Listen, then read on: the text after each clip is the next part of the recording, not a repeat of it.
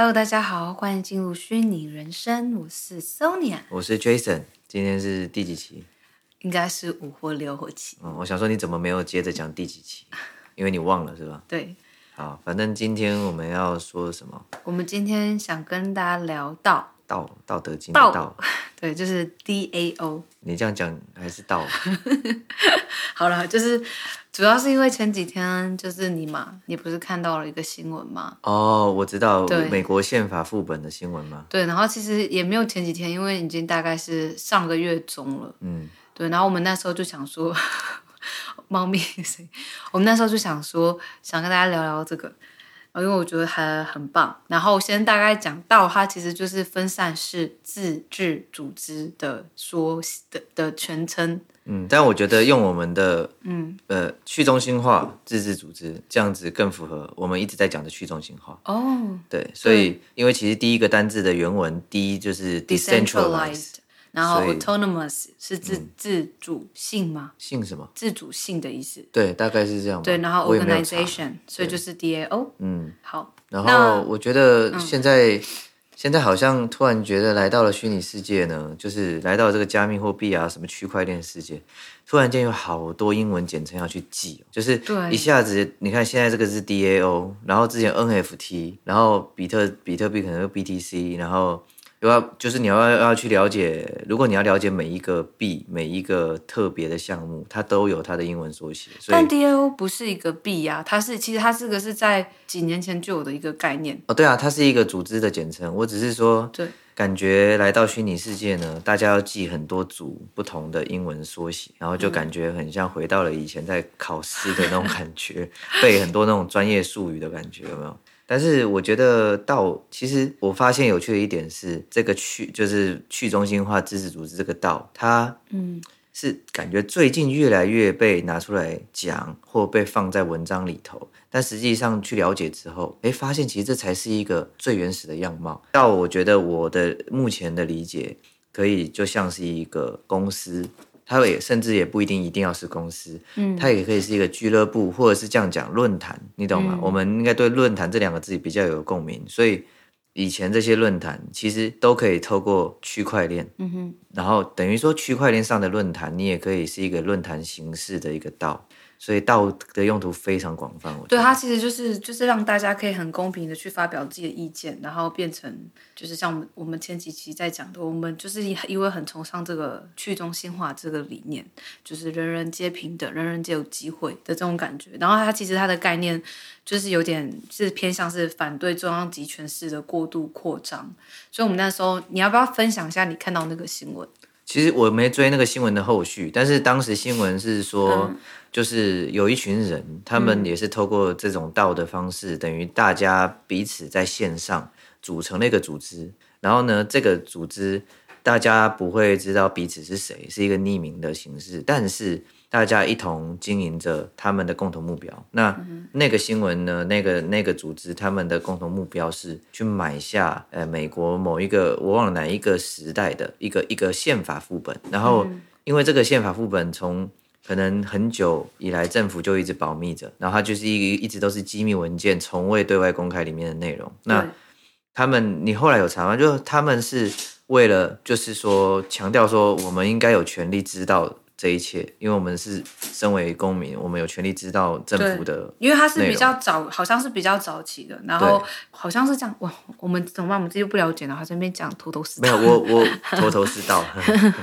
我的意思是说，我自己 我自己比较熟悉 N NFT 嘛，所以我知道，就是说，如果今天也有也有这种专门是在呃为了 NFT 聚集组织起来的一个道，所以我觉得它分的形式真的。其实我的意思说，我就是会用公司的概念去想，这样我才比较不会不比较不会怎么讲完全搞混。就是说，你可以把它想的简单一点，是首先在成立一个公司组织前，嗯，它是由无数个智能合约，然后然后拼凑起来的。所以我们一开始想简单一点是这样：合约通常合约是用来干嘛的？是用来规范我们人类的行为。嗯，今天是法律也是一种合约。就是说它在规范人怎样是犯法，怎样不是。但是呢，我们规模小一点来看，是人跟人之间随便都可以说拟一个协议，对吧？什么我，嗯、例如说借钱是最常见的，OK，借钱要有个借据，说。谁向谁借了多少，并且答应要在多少日期前还，嗯，那两个人立了合约，这个规则就生效，嗯，这就是合约的概念嘛。那其实什么是智能合约呢？智能合约很简单，就是说我们是透过 AI 去去写，也就是用人工智能的方式。那具体意思就是那个那个叫什么以太坊那个 V 神，他就有提过说。我们有没有去想过，其实有一些规则是可以用程式码去去写成的，并且让它永久自动执行，类似这个意思。嗯。因为你想想看，今天如果我们用运用在现在加密货币的世界中好了，嗯，我举例来说，当当这个当某一个项目它一天内的涨幅达到多少的时候，嗯，然后你就写一一个程式码，写一个范围说，哦，这个项目如果涨百分之多少的时候。要从这个涨幅里的百分之多少分给现在持有这个加密货币项目的人多少钱？这是你懂吗？这是可以量化的，它是可以写出很具体的数字，嗯、而且可以写出那种就城市码的那种架构。如果，例如说 if 什么则怎么样这种感觉。所以其实现在有很多这种。投资加密货币项目啊，或购买 NFT 啊，其实有很多行为，它是可以被写成程式的，然后并且自动执行。所以这种东西就是智能合约。那 DAO 的话，它就是一个好多好多不同功能的智能合约组合在一起嘛。因为一个公司，你可能有关于这个财务方面的东西要运营，你也有可能有关于一些是社区方面 （community），就是你跟你的支持者或用户需要做一些什么什么互动。所以它是每一每一个功能里头可能都有很多个智能合约，那只要写的越来越齐全，然后并且把这智能合约彼此怎么讲，就是组合在一起，它就会形成一个区域自治组织。嗯，对，就是这种感觉。那参加的人就是有点像是。就是参加的人怎么进去？没有，就是今天一定是会有发起人嘛，有先、哦、先有发起人，他可能他可能会有一个想法、愿景或什么的，嗯，而且可以很可以很伟大，也可以很生活化的。例如是说，今天那个标下美国宪法，这个感觉是一个比较崇高的一个目标，他就觉得说。这样子的动作，我们把这个拿下来，并且公开这个资料，去等于是说去、哦啊、去去证明，或者是说去表达说人，我们每个人都应该知道这里头内容，认这个这个权利这种事情，而且这是一个跟中央集权对抗的一种精神。但是其实也可以很生活化的，哪怕你今天是一个你爱猫爱狗，你可以组组织一个就是宠物的 DAO，就是说，那在这个 DAO 里头。可能好比说，大家就是可以对这个猫狗上面有什么样的呃规范也好，或是优惠或什么的，其实就像我刚才讲论坛呢，论坛也是一样。大家感兴趣的人，对这个你你你所你所开的论坛感兴趣的人，他们就会自动聚在一起。对，我那时候就是觉得这个做法好好那个好清高，因为我是说宪法这个。哦，那对啊，我就说这是一个比较精神层面的事情。我觉得他们其实就算没标下来。因为已经有新闻在报了，我认为他已经完成了一半的目标了。因为我觉得这件事情是精神意义远大于你是不是真的有达成这件事，所以我觉得这个新闻大家知道了之后，会会更有意识的了解说，对我们一直以来其实很多时候很多生活的事情都被中央集权给管着。那那现在加密货币也好，NFT 这一些全部在区块链上，然后虚拟化的东西，其实。它的意义不是只是虚拟化而已，就是它的意义，我觉得当然你可以讲实用性。从实用性来看，它的意义是说虚拟化的是带给人们方便，然后什么什么安全或者是公开透明。但是更重要的意义就是我们有更多的东西是从中央的集权方式重新回到自己手上来来管自己的所有的东西。我刚刚我我刚刚就想讲说，我突然想到那个时候你跟我分享这个新闻的时候，我就想到说。我们当初呃也是先因为加密货币才认识这个去中心化的这个就是这个这个东西，然后可是我们投资方法那么多种，可是为什么后来我还是选择在加密货币上面选择去学习比较多？就是因为是因为它背后的这个去中心化的这个理念深深吸引我。嗯，所以然后又再看到这个，就知道我们只是因为加密货币是投资理财嘛，大家基本就是可能就会比较快先去碰到这个东西，然后结果后来发现它还有其他很多可以运用的地方，像这个宪法，大家为了就是很精神层面的东西，这也是我我觉得我我们都还蛮向往的。嗯，因为标下宪法而组成的道，它就它的性质就很像是传统来说，我们因为要抗争政府的一个不不适当的法律、过时的法律，我们会产生一种团体集会抗议，这就像这种感觉，你懂吗？只是我觉得他这样子做法，你看更安全，而且。它能聚集的，我认为它的聚集的这个怎么讲，品质更高，因为，嗯，你可以不同世界地区的人，只要他们对这个目标是一样的，他们就可以聚在一起，所以可以从全世界的这种范围，然后去聚集，然后你你当然越有心，就是你对这件事越有心的人，你自然就是会越进入这个组织，然后你在里头会越频繁的去提出意见跟想法，所以我认为。它整个执行起来更公平，你懂我意思吗？因为今天如果是传统来说，集会抗议，好，我人在国外，但我真的很关心这件事，我没有办法来到现场给予非常多的支持。没有，我记得以前有有那种网上联联署，我以前喜欢去联署那种，就是哪个国家不要把你知道动物有关。对，但是但是你看哦，那个东西就是 OK，对你说的对，就是它比起传统的集会抗议又好了一些了。嗯，那但是我们有时候远远的在别的国家去呼应一个议题。但是我们有时候也不禁会去想说，这个组织是谁办的？他真的会拿我们的钱去做对的用途吗？哦，对对，有很多这种疑虑。这所以问题在哪里？其实我刚才特别想讲一点，就是虽然我觉得这个道我一直比比喻做公司组织，对吧？但是它跟我们原先呃认识所习惯的那个公司组织有一个最大的不同是什么？是缺少集权管理这件事。就没有一个主要的人去发起，对我们主要公司去发起，没错没错。我们我们的概念上，我们一旦有一个组织，哪怕是个社团，就是我们以前这个这个学生时代有社团，嗯、我们都会有什么社长、对副社长，所以我们有一个国家就会有个什么总统或总理，对不对？这种是中央集权的一个概念。嗯、但是现在就是大家可能很难习惯，但是就是来到了这个虚拟世界后，都是去中心化，所以。嗯道这种东西，没有人是头头。当然有有那种最早的来到的人，然后甚至他们会认为他是发起人。问题是你也不知道他是谁，只要他不公开自己身份，他匿名的话，你不知道他是谁，所以他也不可能会什么占着比较大的权力下比较重大决定，不会。所以这就是我觉得这就是道很有意思，也很有 新一代的一个里程碑价值的一个意义所在。大家都平等，你今天比较晚来也没关系，你只要很有心想在这里贡献，你可以提出一个很有建设性的意见，嗯、然后大家也会非常公平的是，大家一起来看这个东西要投票通过还是还是你想否决，嗯，所以它是靠这种大家非常分散权力的方式一直在运作的。我不知道，我觉得我觉得我以前会觉得这种东西很像电影里面才会有的。嗯，就是觉得说，谁会为了这种东西去投票？而且我觉得，而且还你这样讲蛮有，那么多钱。你这样讲蛮有意思。我会觉得以前如果是这种东西在电影里，多半都是反派，而且这种反 派真的真的，而且这种反派的类型是属于太过理想化，不是？嗯，这种太过就是有一种乌托邦，就是怎么？你知道乌托邦嘛？嗯、就是一个属于一个理想型的一个一个社会或什么。嗯，所以呢。有些电影，它是他会把这种太乌托邦想法的人，把他当做反派，原因是因为他有好的出发点，对，他有好的出发点，但是他想净化这个世界，净化的那种思想有点偏激。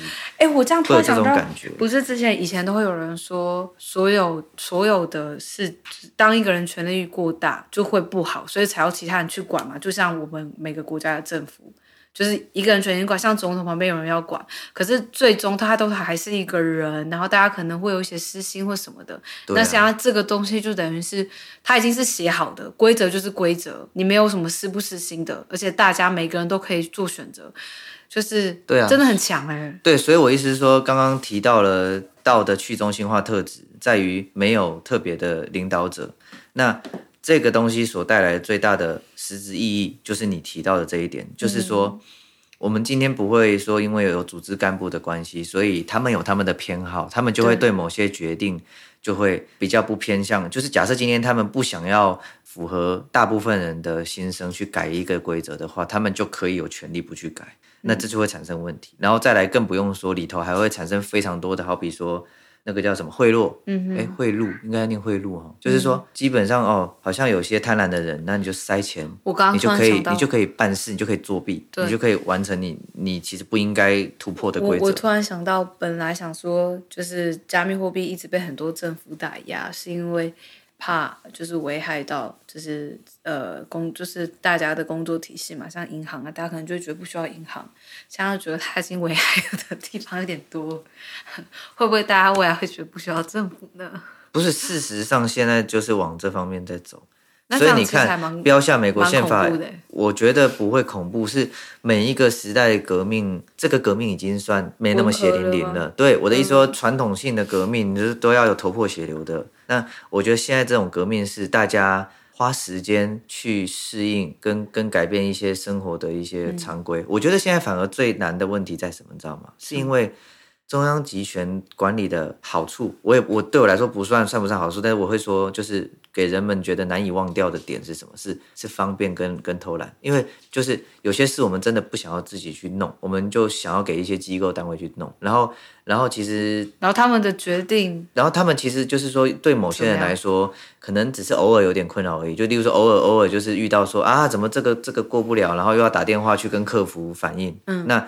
他们可能就觉得这样也还好，我宁可给人家管。嗯，所以说像这样子类型的人，他们可能就会不会觉得说这个新的什么去中心化有什么好，你懂我意思吗？他们会觉得说，哦，我给银行管很方便啊。其实现在聊这个就觉得感觉还很就是。应该说不知道多久会实现我们现在讲的东西，可是你不觉得了解这个时候很多东西是可以想象未来会长怎么样？或许是可能我们已经不在世界上，可是可以去想象，其实未来挺美好的。如果假设美好吗？你觉得？我觉得，就如果这些东西全部都实现，我觉得大致上来说是个好事，但是也、嗯、也不会像你讲的这么极端，就是说政府完全消失或银行完全消失。我觉得他们会存在，但是就是比例会缩小就是了。他们的这个。他们的这个怎么讲？权限，他们的这个、嗯、这个权利不会像以往来的那么大，所以我觉得无论如如如何都是好的，因为真的银行政府权力过大的时候，他们能操作的东西太多了。你会不会觉得有些人可能会觉得我们在讲梦话？我觉得是你在讲梦话，因为我感觉你老是想的很理想、很美好，或者是，或者是你你是很两两两极化。你要么就说，你要么就说，我觉得未来会很美好；要么你要么你就说，呃，我觉得政府会不会消失？你懂吗？但是我认为现实的结果就是会更趋于在在中间值，所以说政府不会消失，但是。他们权力会被释放一些，然后银行也是。那我这样很脑残吗？不，不会。那我觉得，我觉得你可以虚拟化了，这是一个可以拿来骂人的一个新的词汇。挺好的，我也想虚拟化，因为这样现实生活中你就不用化妆干嘛，你就直接出门，然后在虚拟的就是说，哎，我今天想要这个妆容，你就把脸变一下就好。那你那你可以接受你以后就只有一颗脑袋吗？被放在一个实验室容器里这样？嗯，可以尝试看看。这是一个回不去的路哦，真的假的？没有了。我们讲一个轻松一点点，然后今天这集长一点没关系。嗯，就是没事，我反正中间看看就去掉什么的。就是最近加密货币啊的市场有点低迷，然后我最近我前上上上个月我基本上是会每天开我的那个我的那个交易所看，然后最近都不怎么看，因为我我之前听课那的时候，专家都是说年底会好起来。就是可能会有一个大转变这样子，哎，但是这跟我得到资讯有点不一样。就是真假的？我看一些加密货币趋势分析的内容来说，嗯、有有有很多。不是说年底会好起来吗？嗯，可是今年底了。你的时间时间点，你可能讲的是比较确切一点，但是我看到的总而言之是说，就是这一阵子一定会有泡沫化现象产生。那原因也很简单嘛，因为加密货币是一个新的东西，大家趋之若鹜。不管是好奇人只想探听资讯，还是那一些就是想都不想就直接投入。总而言之，我们都知道现在加密货币项目暴增，就是项目数量暴增。这种东西带来的后果就是泡沫化。原因是因为我们知道里面真的有实力，真的知道怎么弄长远的加密货币的。很少，占少数，对，所以说那一些突然间跑出来的那一些，它就会又像泡沫一样，就一个一个的就瞬间消失掉，嗯、你懂吗？它就像泡沫消掉一样的感觉。所以我觉得现在来到了一个低点，讲到泡沫化，但是反而是好事，嗯、因为因为就会变成说这是泡沫化，会淘汰一些真的没有在干嘛的。对，就像之前那个淘汰烂币，之前之前就是中国打压的时候，那时候我也觉得说比较会。其实你其实你看，其实你看中国打压反而没有这次这么严重低谷，因为对，因为其实这次比上次严重。对，因为因为说实在是我中国虽然现在规模大，或它的经济体系正在成长，嗯、但是毕竟还是一个单一国家的一个政策。所以说，它能影响到的还是一个很有限，你懂吗？但是现在讲的泡沫，有限吗？我觉得很多哎。好了，以一个国家能造成影响来说，当然算多。但是我的意思是说，也多不过泡沫化，因为泡沫化是一个产业里它真的本身产生的事情。所以说，现在泡沫化，我还是说真的是一个好事。为什么？就是因为那一些不见得都是骗人的，都是有问题的居多。嗯、对，而且其实我我也想讲，就是这次我的那个币。就是我我我不是说我我我之前是蛮一开始刚接触我是蛮疯比较比较比较就像柴犬币类似这种迷因币，然后后来开始学上课的时候，我都是买比较买比较稳的项目。它不会突然暴涨，可是它是一直在涨，但是就是偏慢。我之前买的币也跌了，就是我我所买的大概三分之一，因为我一直都知道，反正就是起起伏伏的。但是你刚解释完的话，应该应该讲说，如果一个产业已经发展有一有一点久了的话，它它就比较不会有这种好预测的这种大起大落了。它当然起起落落还是能一定的去预测，但是。这种项目刚开始产生的泡沫化是最显而易见，的，因为一开始大家是把它视为一个很新的东西，不管，嗯，不管你是很讨厌还是你很喜欢，总而言之就是个话题。那只要是话题，大家就是会想凑过去，你懂吗？那但是当凑过去的人，他们好奇心完了，当他们发现说好了，其实我也没那么有兴趣了，突然就散开。所以现在就是一个人群散去的时候，嗯、反而这是一个很好的机会点。为什么？因为所以现在在买吗？对对，也我不是要，我不是要 直接不是要直接鼓励大家买，但是我只是觉得。因为前阵子呢，项目太五花八门，嗯，你要去研究项目，也有一种就是哇，到底研究有一万多个诶，到到底对对，但是现在一个一个泡沫化情形，嗯，很多人会走开，会走掉，然后很多币也撑不住，所以说这个时候只有实力的才会留下来。对，所以说所以说现在你再去看的话，我认为这个你能看到好的项目的几率就自然就变大了嘛，因为不好的项目跑掉了，嗯，死掉了。